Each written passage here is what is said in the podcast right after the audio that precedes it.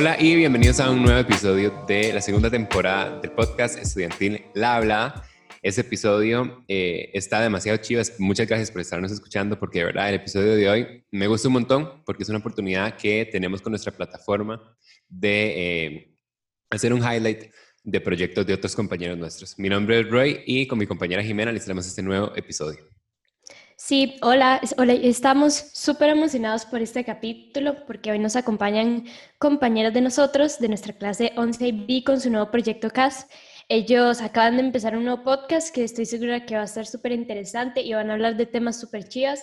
Entonces, em, este podcast está compuesto por Sebastián Jiménez. Eh, hola, muchísimas gracias por recibirnos. Sí, con gusto. Y Giancarlo Guioner. Buenas, muchas gracias de verdad por esta oportunidad. Y por último, Samuel Lin. Buenas, saludos. Muchas gracias por tenernos acá. Y entonces hoy lo que vamos a hacer es, vamos a tener un capítulo un poco diferente porque hoy vamos a mezclar podcast. Entonces vamos a hacer así como un capítulo conjunto, un poco de la esencia del hablado, un poco de la esencia del podcast nuevo de ellos y va a estar súper chiva. Yo estoy súper emocionada porque la verdad siempre me encanta tener una conversación con ellos tres porque siempre tenemos como ideas muy diferentes, pero me gusta como ellos me hacen ver una perspectiva diferente. Entonces estoy muy emocionada por nuestra nueva conversación. Correcto, el episodio de hoy se va a dividir en dos partes. La primera parte va a ser un típico episodio de la hablada, donde nosotros vamos a hablar con nuestros invitados y vamos a preguntarles de su, de su experiencia con la actividad que están haciendo, eh, los tips que tienen para personas que les gustaría iniciar un podcast. En este caso, vamos a hablar un poco de eso en general. Y luego, la segunda parte del episodio va a ser una pincelada de lo que ustedes pueden eh, esperar del podcast de ellos. Que bueno, ahora en la primera parte les vamos a preguntar qué es el podcast de ellos, cuál es la idea y entonces ustedes sabrán más o menos cómo será la segunda parte. La idea es que por medio de este episodio ustedes lleguen a conocer a estos tres estudiantes, compañeros nuestros, eh, de sus ideas y del proyecto que ellos tienen y también sepan más o menos cómo va a ser el podcast de ellos para que ojalá puedan darse una vuelta cuando el, primer episodio salga. Así que bueno, eh, reitero eh, la bienvenida a nuestros compañeros, nuestros invitados y Dino, a empezar, me gustaría que alguno de ustedes simplemente empiece diciendo cómo surgió eh, la idea de este podcast y qué es. Bueno, eh, la idea original surgió cuando nosotros teníamos que, eh, profe Betty nos, nos pidió que hiciéramos un conjunto de, o sea, que hiciéramos como un proyecto en el que uniéramos todas nuestras habilidades. Entonces Samuel, yo y Yanka nos sentamos y dijimos que cuál era una pasión que nosotros teníamos.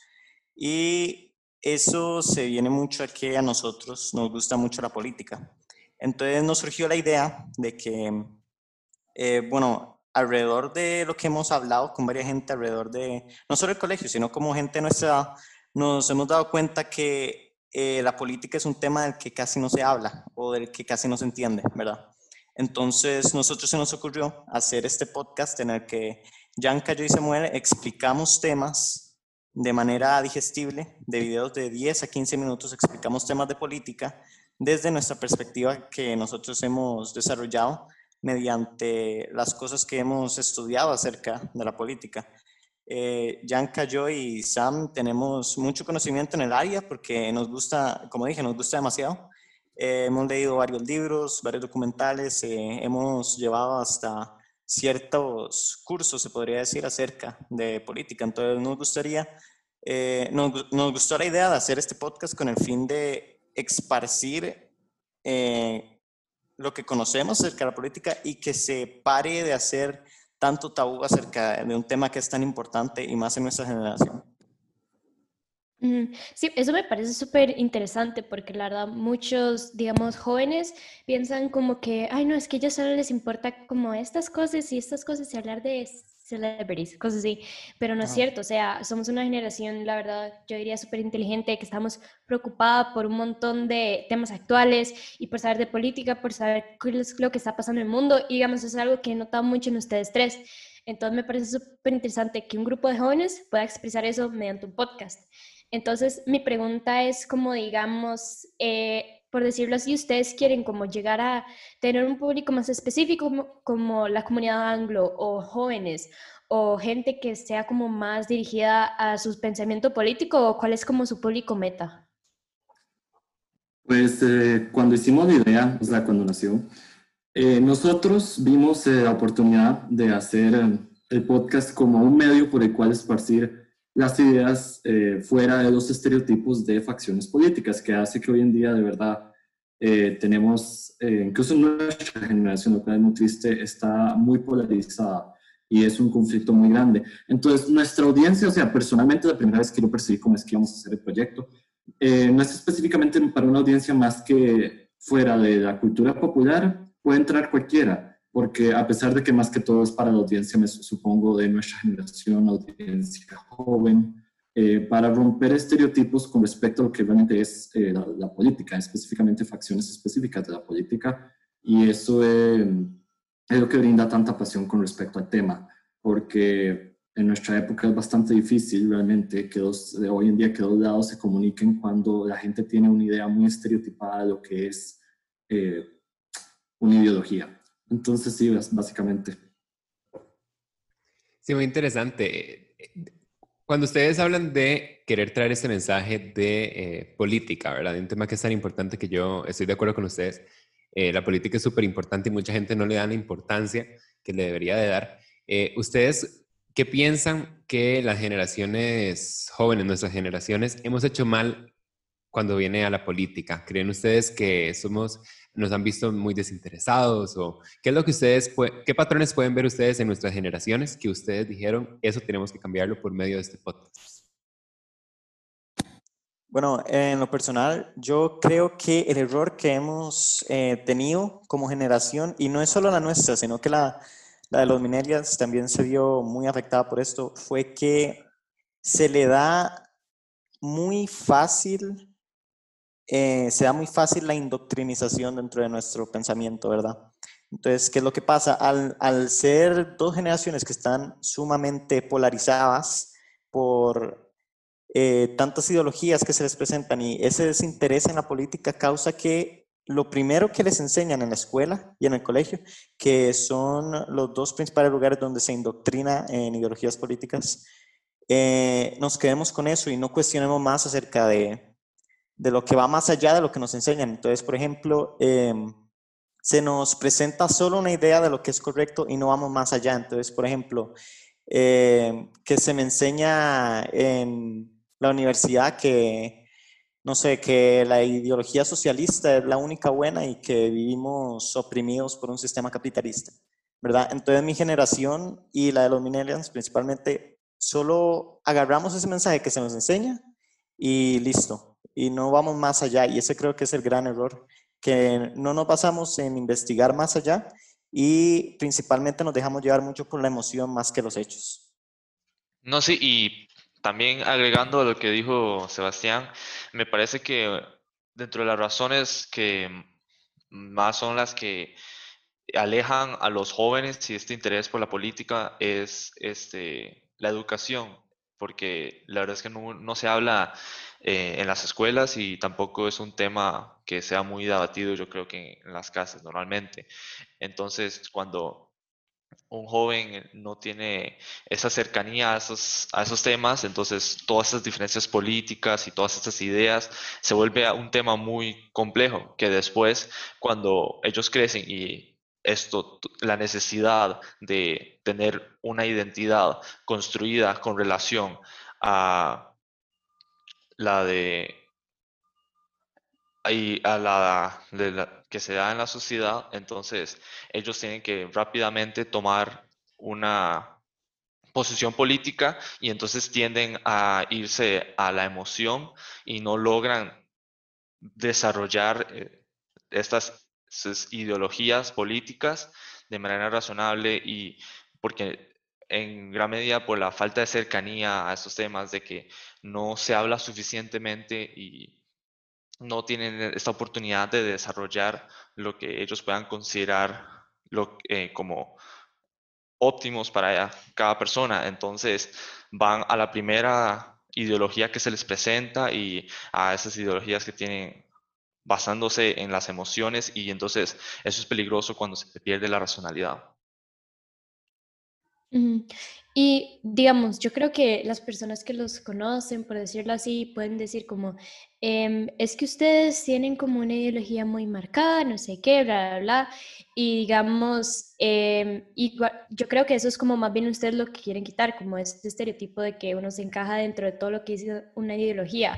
Pero digamos, eh, ¿cómo van a hacer para mantener un balance para que la gente no venga y dice, es que ustedes solo tienen una manera de pensar? y sino más bien como para que todo el mundo lo vea como algo más abierto y con lo que cualquier persona se puede como relacionar, por decirlo así.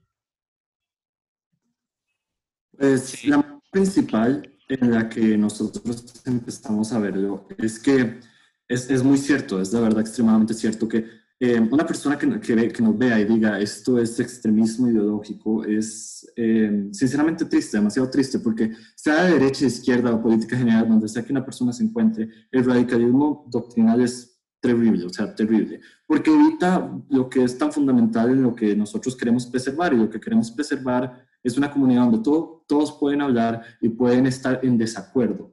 Entonces, nuestra visión no es probarle a nadie específicamente que está mal nuestra visión es exponer ideologías radicales, exponer puntos de vista en temas un poquito más light, exponer este, filosofías, exponer, etcétera, pero siempre con la idea de exponer nuestro punto de vista, no atacando eh, las ideas o demonizando a otro, otra, otra facción política, lo cual es extremadamente bueno, porque hoy en día, eh, bueno, tomando el ejemplo de Estados Unidos, por ejemplo, la gente que no sabe balancearse de verdad se demoniza. Y es, es específicamente ese ejemplo que nos da miedo, porque a pesar de que en Costa Rica, no, bueno, con la sociedad en general, ah, es muy obstruida bajo una ideología bastante derechista, pero un poquito más fundamentalista, va, lo que nosotros podemos conservar en los jóvenes es ese sentido de unidad que no importa la ideología política, todos podemos convivir en el mismo lugar de manera decente, no transformarnos en los que en lo que estamos viendo en Estados Unidos, sino que estamos viendo en sociedades que totalmente perdieron la tolerancia por la libertad de expresión. Entonces, en el podcast es básicamente eso, es una expresión de puntos de vista. No pretendemos demonizar a ningún o ninguna otra ideología y ya, eh, de hecho, eh, solamente al principio, cuando este proyecto empezó, nosotros intentamos hacer un conversatorio.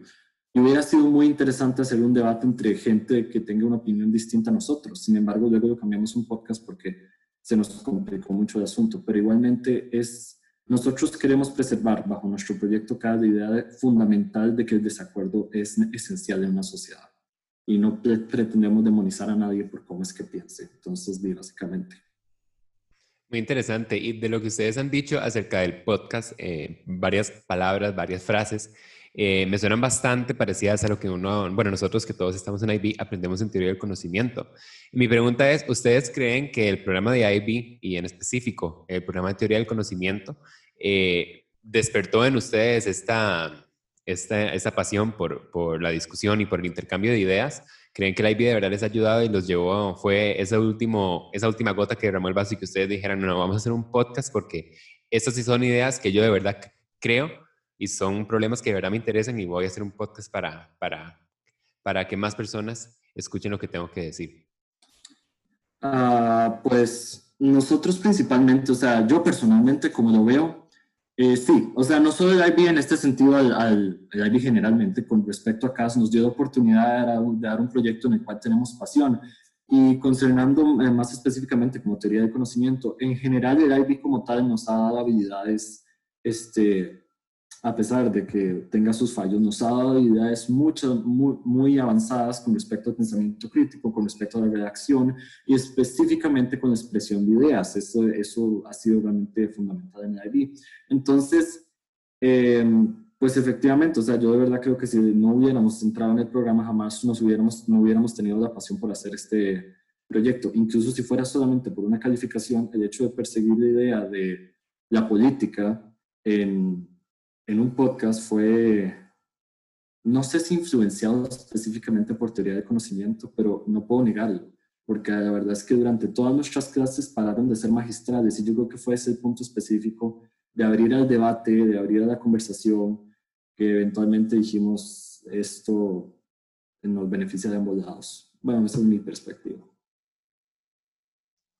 Eh, a, mi parecer también eh, todas estas habilidades desarrolladas dentro del programa del IB nos dieron como ese empujón hacia lograr eh, desarrollos de nuestras ideas más profundas. Entonces, probablemente anterior a entrar al diploma internacional, este, teníamos una vaga idea general de nuestros pensamientos, ideologías, pero nunca se cuestionaban realmente o si se desarrollaban a más profundidad. Sin embargo, yo creo que durante las constantes, los constantes análisis y las discusiones que tenemos en las clases de IB que son diferentes. Yo sinceramente siento que fueron diferentes a las que anteriormente había tenido durante el colegio. Yo creo que sí totalmente ayudó a desarrollar estas ideas y nos dio ese empujón y acercamiento a a lograr expresar nuestras ideas y lograr desarrollarlas más complejamente y más completas. Entonces, sí. Sí, yo creo, yo estoy de acuerdo con ustedes porque, digamos, antes cuando estábamos recibiendo, digamos, clases antes de IB, yo creo que normalmente lo que nos concentramos era ver la materia y ya. En IB, en cambio, es mucho más espacio para compartir opiniones, ver diferentes perspectivas, como dicen ustedes, hacer debates y todo eso. Y eso a mí también me ayuda un montón porque, digamos, ustedes saben, digamos, la forma que yo pienso, todo eso, pero igual yo amo hablar con ellos tres porque me encanta poder entender otra, tal vez no piensen igual que yo, pero me encanta escuchar otra perspectiva y entender todo para tener un balance. Y yo creo que si no fuera por tenerlos ellos en la clase y por las oportunidades que hemos tenido de compartir ideas, no hubiera podido lograr como tener esta experiencia. Pero bueno, ya vamos a pasar a la segunda parte del podcast y para esto queríamos hablar de un tema como digamos sería en el podcast de ellos. Entonces, lo que vamos a hacer es que vamos a hablar un poco sobre la educación y el papel de la educación en la política. Entonces, mi primera pregunta es esta. ¿Qué rol juega la educación en el desarrollo político de los estudiantes hoy en día? Bueno, yo diría que la educación en total, pues en sí eh, bueno, en el caso de Costa Rica, lo único que se recibe a nivel público, al menos, es eh, cívica y sociales, que es lo relativamente más similar a lo que es la política, ¿verdad?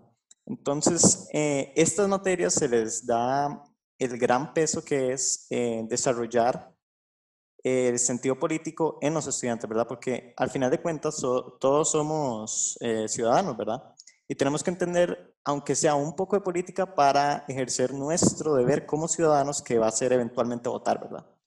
Eh, entonces yo, en lo personal, creo que eh, la escuela y los profesores tienen un rol fundamental, no solo enseñando acerca de la política, sino en general preparando a las personas. Y la verdad creo que la política es una de esas cosas que deberían darse más énfasis, eh, porque al presentar una, un plan de estudios como el que está ahora, que no se le da un énfasis, las personas terminan no solo no prestando la atención a la política, sino que la terminan como, eh, o sea, las, los resultados de eso terminan siendo unos niveles de, de mala educación con respecto al tema, altísimos, eh, de abstinencia, y la gente como que a la hora de votar eso como no le importa, ¿verdad? Entonces, al nivel de escuela, lo más importante es eso, que el rol de la escuela debe ser de informar, no indoctrinar, porque no es que la escuela le diga, ok, usted tiene que creer tal y tal cosa, ¿verdad? Lo que le tienen que dar es presentarle todas las perspectivas, las historias y los contextos y darle a usted el empoderamiento para que usted decida qué es lo que quiere creer y qué es lo que quiere abogar cuando viene a la política.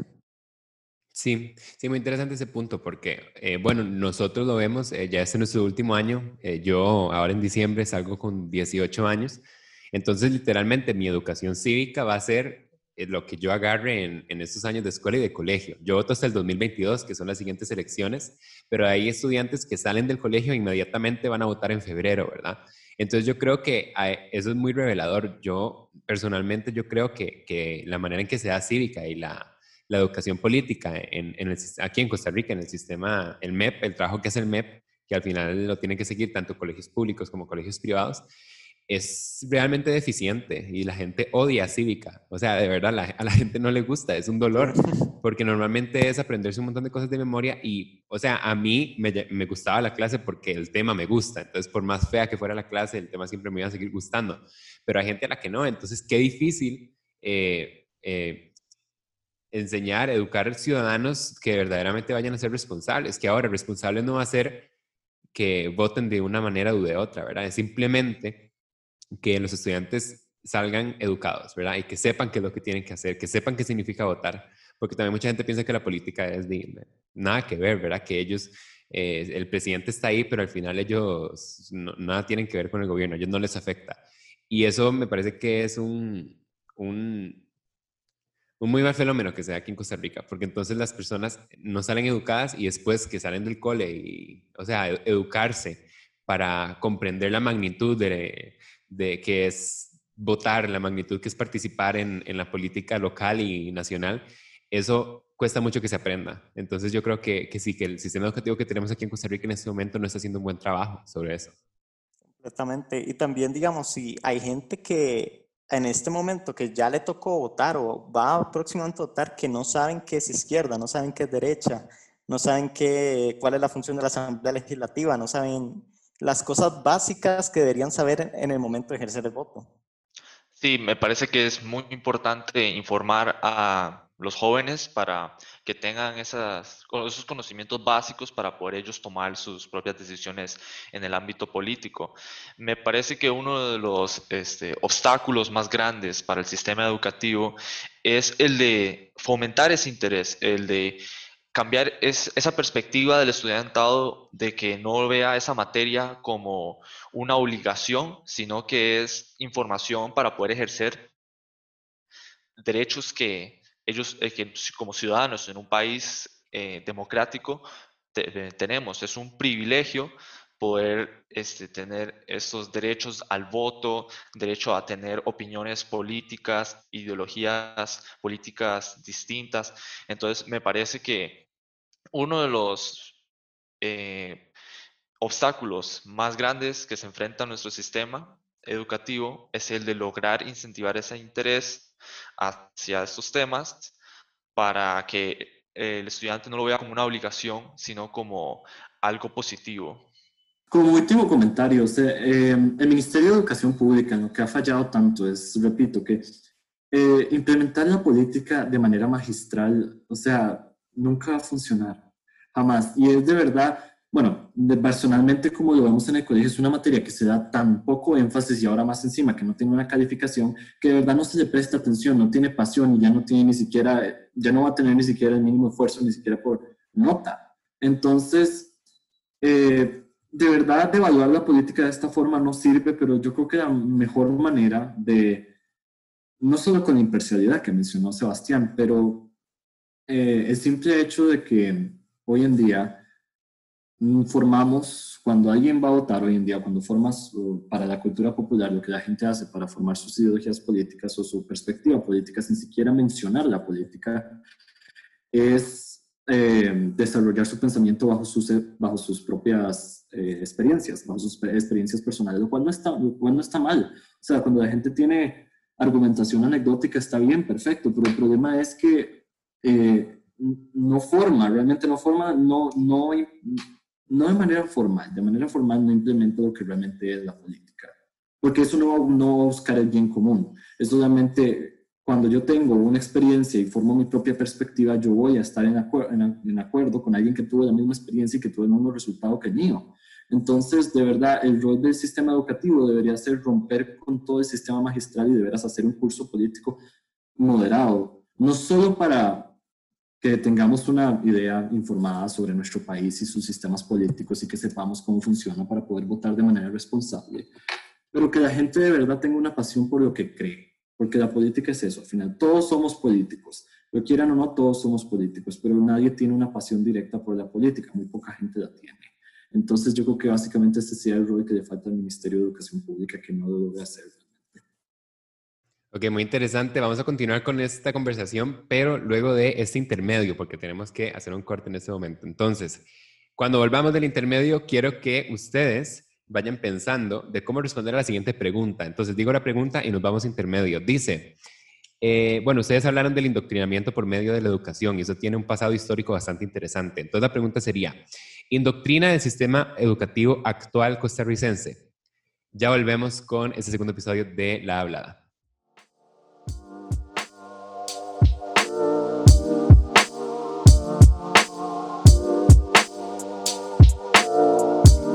Volvemos de nuestro intermedio y vamos a seguir con la pregunta que habíamos hecho, que es que si endoctrina el sistema educativo actual costarricense a las personas. Bueno, para empezar, eh, bajo nuestro contexto, el contexto nacional, yo pienso que no estamos eh, tan mal. O sea, en el sistema educativo no parece que tengamos una indoctrinación severa realmente de ninguna, de ninguna facción política. Han habido eh, influencias de, temas morales, éticos, etcétera, en escuelas, pero realmente nada tipo Estados Unidos, que sabemos que la mayoría de universidades tienden a ser más de izquierda, etcétera, etcétera, y ya eso influencia directamente las carreras que se toman específicamente en ciencias sociales. Pero aquí en Costa Rica yo creo que lo que pasa más o menos con los, con los estudiantes es que la indoctrinación o pasa en las casas con las familias o solamente dependiendo de qué sea el colegio, o sea, digamos, eh, por ejemplo, un colegio católico, y bajo el mismo ambiente que forma dicho colegio, puede que uno que otro estudiante más, eh, eh, las perspectivas que tenga dentro de su casa, sea, entre comillas, indoctrinado. Pero aquí en Costa Rica yo no considero que el caso sea tan severo, o sea, personalmente.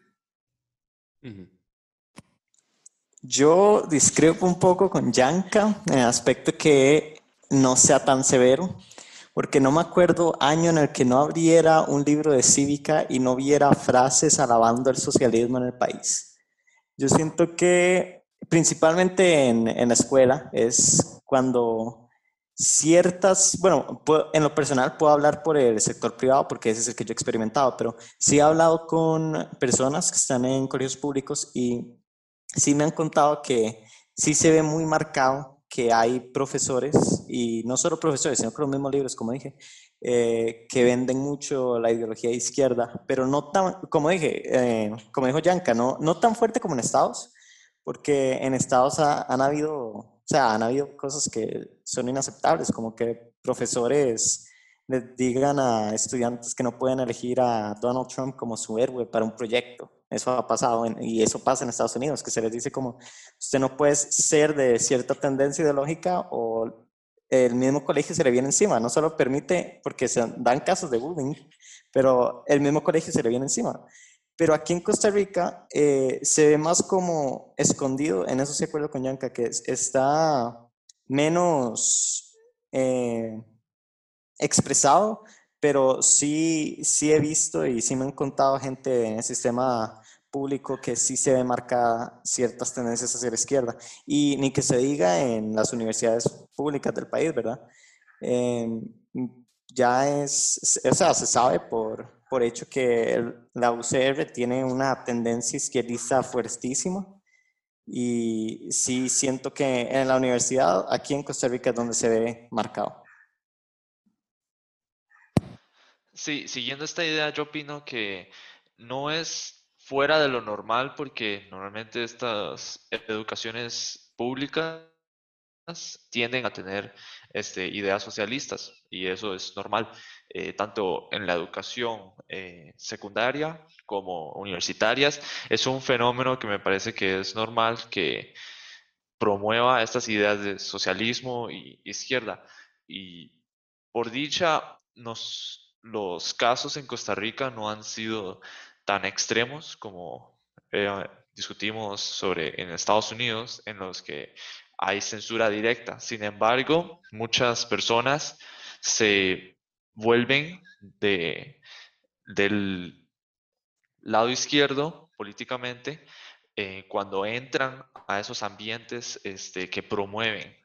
Sin embargo, aún otras ideas contrarias a las de izquierda no creo que se vean amenazadas y eso es un aspecto que está, es positivo. Sí, no, yo creo que eh, acerca de este tema, eh, bueno, primero creo que es importante conocer eh, la historia, ¿verdad? Detrás de todo lo que es el indoctrinamiento desde la escuela, desde el colegio, por la educación. O sea, yo puedo dar ejemplos desde Cuba, desde la antigua Unión Soviética hasta la Alemania nazi, donde la educación era una de estas herramientas para indoctrinar a la juventud eh, sobre la ideología política o el, pensamiento ideológico eh, que estuviera, que fuera del Estado, ¿verdad? Eh, entonces podríamos hablar de todo eso y es muy importante tener en cuenta toda esta historia detrás de este tema. Pero entonces, también una pregunta que tengo es, y esta es una pregunta de sí o no, ustedes me dicen, ¿verdad que yo creo que sí estamos de acuerdo que si un padre de familia quiere mandar al hijo a un colegio privado católico, donde se le va a hablar del catolicismo y se le va a decir que esa es la manera de, de, creer y de vivir, supongo que ustedes estarán de acuerdo que eso debería ser posible, si es, un, si es una entidad privada. Ah, por supuesto. Sí.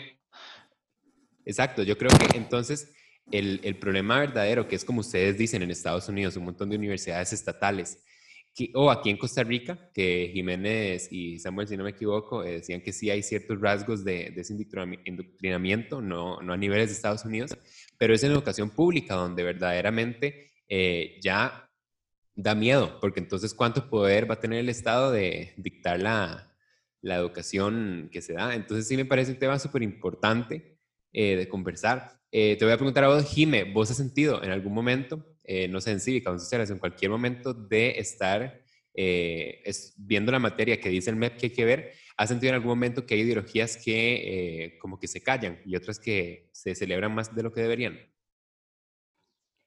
Em, es que, digamos, como ellos habían dicho, a veces en el cole o el programa MEP se enfoca mucho en dar una materia que tal vez no explica mucho sobre las ideologías, o sea, pero no muy a fondo. Entonces, digamos, de lo poco que hemos llevado de cívica, eh, sí he notado algunas cosas, pero tampoco muy extremo, como dicen ellos.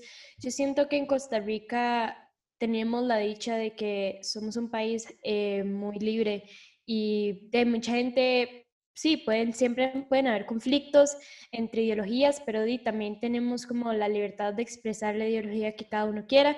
Y sí, hay veces que noto que hay instituciones donde se puede notar como que tienen una ideología más presente, por decirlo así, pero digamos, en el caso de nuestro colegio o entidades ya tal vez más privadas, no siento, que es como un poco más libre, porque digamos, podemos ver nuestra clase. En nuestra clase hay de todo. Hay, digamos, ustedes que creo que se inclinan más por la derecha, hay gente que está más en el centro, hay gente que está más a la izquierda. Entonces yo creo que también em, esto también depende mucho de también lo que hemos nosotros desarrollado, que cuál es la idea que nosotros queremos seguir, por ejemplo.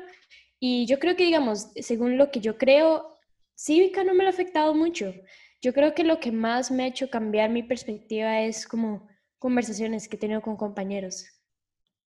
Exacto. Y yo creo que para darle la siguiente pregunta a, a, nuestros invitados, y ya para ir cerrando, eh, yo siempre lo que he escuchado es que por ejemplo, ahora que hablaban de que cuando la gente entra a la UCR en primer semestre todo el mundo sale ateo y sale comunista. Eso lo he escuchado varias veces. Y yo creo, y eso lo escuché de, de, otras personas que dicen que es que a veces la educación costarricense eh, se centra alrededor de una sola idea, por ejemplo, no sé, digamos, en la democracia, y de que la democracia es lo mejor que le ha pasado al mundo y no tiene absolutamente nada de malo.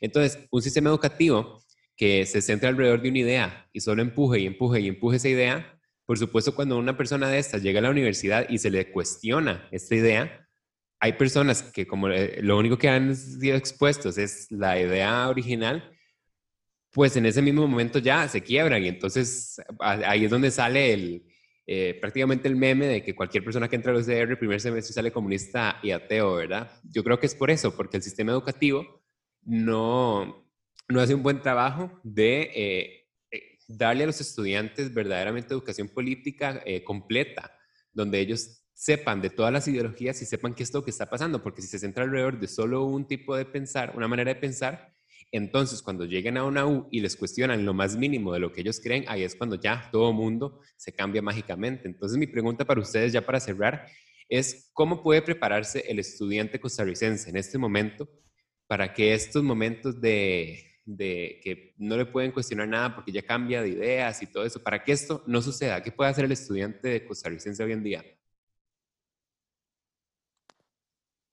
A mí parece lo que, lo que principalmente tienen que hacer es investigar, eh, acerca, si el colegio no se los da, busquen ustedes que sea qué es la derecha, qué es la izquierda y qué es el centro, ¿verdad?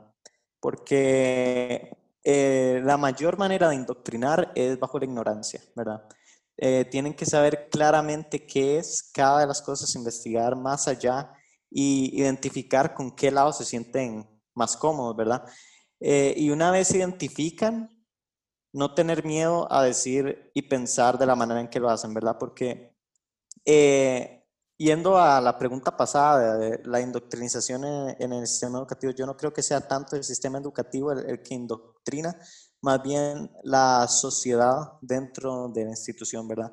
Porque, bueno, un ejemplo personal, eh, antes de entrar a IB, yo estaba... en básicamente tenía demasiado miedo de expresar las cosas que yo expreso porque no es la opinión popular. Y he visto a varias gente dentro de mi círculo social que expresa lo que les dicen y se les tiran encima, ¿verdad?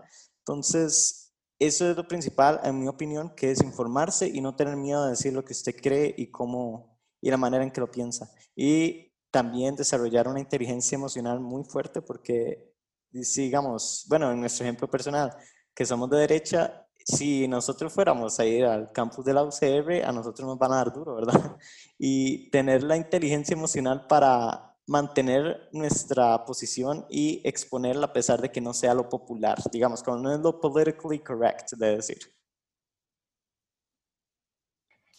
Mm, sí, eh, ah, bueno, sí, sigue. No, eh, solo para agregar y terminar con esta idea es, me parece que es muy importante no temerle a meterse a la política.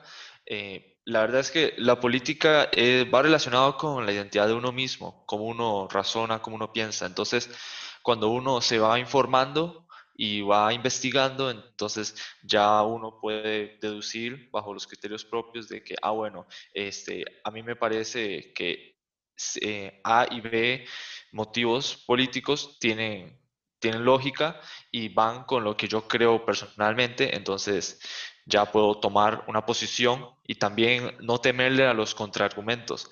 Es más, entre más eh, ideas distintas tengamos, podemos o fortalecer las que previamente teníamos o también verle que, ah, mira, yo no lo había visto de esa manera y que la verdad es que también tiene razón y así crecer como persona y crecer en el ámbito político para ser buen, mejores ciudadanos y poder construir una mejor sociedad y un mejor país, porque me parece que uno empieza construyendo el país que uno quiere, este, informándose uno primero y luego logrando impactar como uno pueda. Ok, entonces yo creo que esto sería todo por... Ah, bueno, me falta Yanka. Dale, Yanka. No importa, siga. Bueno, eh, está bien. No, no, no, no. O sea, ya, no tenía mucho más que decir. tremendo dato de la UCR. Se me olvidó este tremendo dato de la gente de UCR. Pero no, no. Eh, mi único, a pesar de todo lo que mencionó Sebastián y Samuel, que es extremadamente cierto, el único dato que yo eh, ah, daría es este sobre la filosofía del individualismo que específicamente no importa a dónde es que se centren sus ideas políticas, usted como individuo tiene todo el derecho a presentar ideas que están en contra de su propia ideología, no, o sea, básicamente, no, usted no tiene que ser una, parte de una alianza política. Usted es una persona, usted puede pensar, tiene la total libertad de tener pensamiento crítico, entonces tiene la total libertad de poder adquirir ideas de todo tipo de ideologías y ponerlas bajo sus propios principios políticos. Uno no tiene que guiarse por el colectivo, no tiene que guiarse por uno mismo. Entonces, eh, sí, eso sería básicamente todo y ojalá que termine siendo así. Ok, entonces yo creo que eso sería todo por hoy. Entonces, muchísimas gracias por acompañarnos y ya saben, si quieren seguir escuchando más sobre esto, em, pueden seguir con el podcast de ellos que pronto estará disponible, si no me equivoco. Y como dice, dije, muchas gracias por acompañarnos hoy. Muchísimas gracias. Ustedes. Muchas gracias a ustedes por la invitación. Hasta luego. Ojalá hayan disfrutado de este, esta sección con eh, nuestros compañeros, con su nuevo podcast. Eh, de verdad me, me, gustó un montón y yo creo que verdaderamente pudimos sentir un poco de cómo va a ser eh, el podcast de ellos, y qué es lo que se puede esperar de ellos. Y sí, como digo yo, em, es súper interesante hablar con ellos y que de fijo se tienen que fijar el podcast de ellos, que va a estar muy emocionante. Y queríamos aclarar una cosa, que es que nuestro, este podcast tal vez se fue más del lado político, pero esta no es la intención de nuestro podcast. Este es como más o menos la idea de lo que va a ser el podcast de ellos. Nuestro podcast siempre va a estar informado en entrevistar gente y poder hablar un rato. Entonces, em, sí, para que sepan que próximamente también vamos a tener entrevistas muy interesantes con gente muy interesante y que ese es nuestro formato y que esperemos que les guste un montón. Entonces, eso sería todo por hoy. Muchísimas gracias. Se vienen episodios demasiado, demasiado chivas, así que sigan con nosotros escuchando la habla y si les gustó el podcast de nuestros compañeros, pues también vayan a escuchar el de ellos. Muchísimas gracias por escucharnos y hasta el próximo episodio.